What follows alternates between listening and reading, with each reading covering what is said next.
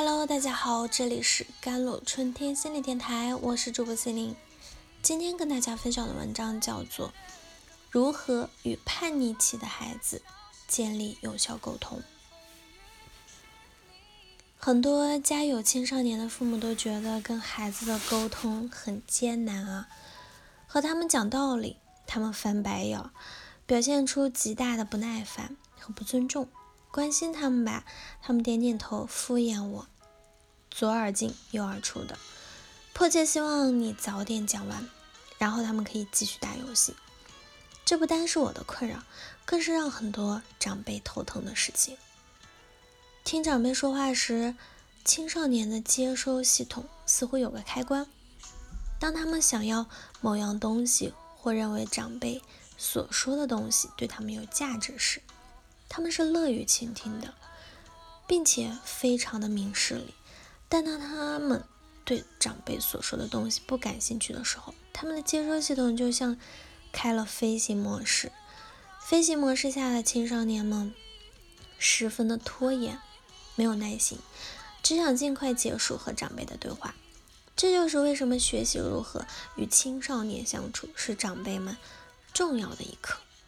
毕竟，如果青少年们不听你的，就算你有十万火急的事情要告诉他们，你也只是在对牛弹琴。只有当长辈们和青少年能够找到互相之间的共同点时，长辈们的话语才会被青少年们接收。以下是一些促进有效交谈的小建议啊：寻找合适的时机。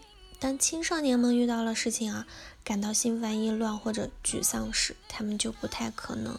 听进长辈的观点，在这种情况下，青少年们太专注于自己的事情，以至于只能看见眼前的问题，所以长辈们说的任何话都有可能被置若罔闻。总而言之，如果长辈们希望自己的沟通有效，要选择一个合适的时间和地点，才能让青少年们接受自己的观点。那就是控制自己的情绪。很多长辈都碰到这样的情况：当青少年们目中无人、大吵大闹时，长辈们自己也会变得情绪化，从而演变成争吵。所以，长辈们要知道自己保持冷静，少情绪化，情况才有可能不会升级成争吵，交流沟通才会有积极的结果嘛。尊重青少年们。就如同成人世界的互相尊重一样，如果长辈们想要青少年尊重自己，那么首先自己要尊重青少年们。很多青少年从认为自己不受长辈的尊重。回想我们自己还是青少年的时候，有多少次我们觉得自己的观点不被长辈们所尊重或者重视？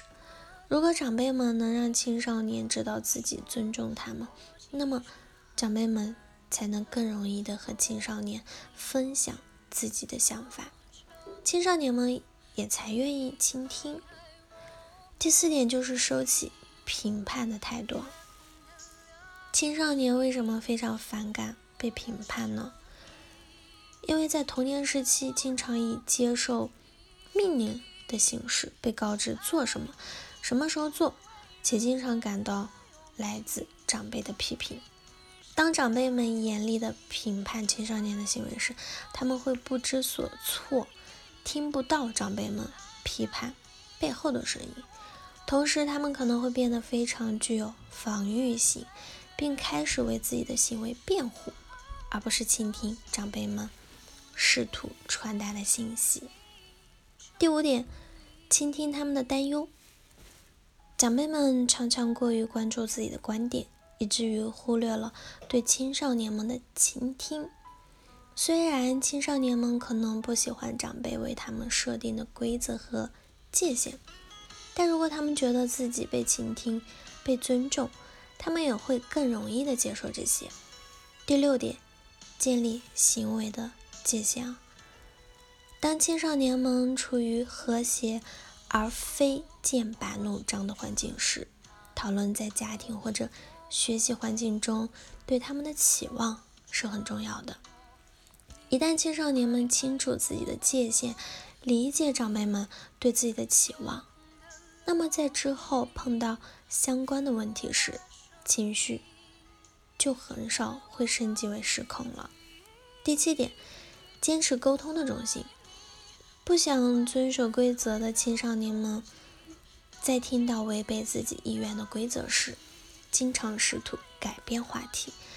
这样的青少年们可能会证明自己的观点是正确的，或者大吵大闹，以此来达到自己的目的。所以，长辈们在沟通时要保持冷静和清晰，才不会让沟通变成混战。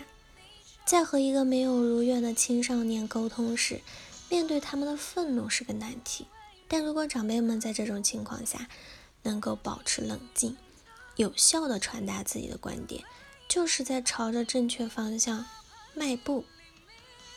在青少年的成长过程中，长辈们应该明确界定他们的行为界限。在这个前提下，就算青少年们处于情绪化的阶段，也很有可能遵守。这些界限，当长辈们能够与青少年有效沟通时，他们的互动就会产生积极的结果，才能一步一步的促进青少年的健康成长。好了，以上就是今天的节目内容了。咨询请加我的手机微信号：幺三八二二七幺八九九五，我是 c i l y 我们下期节目再见。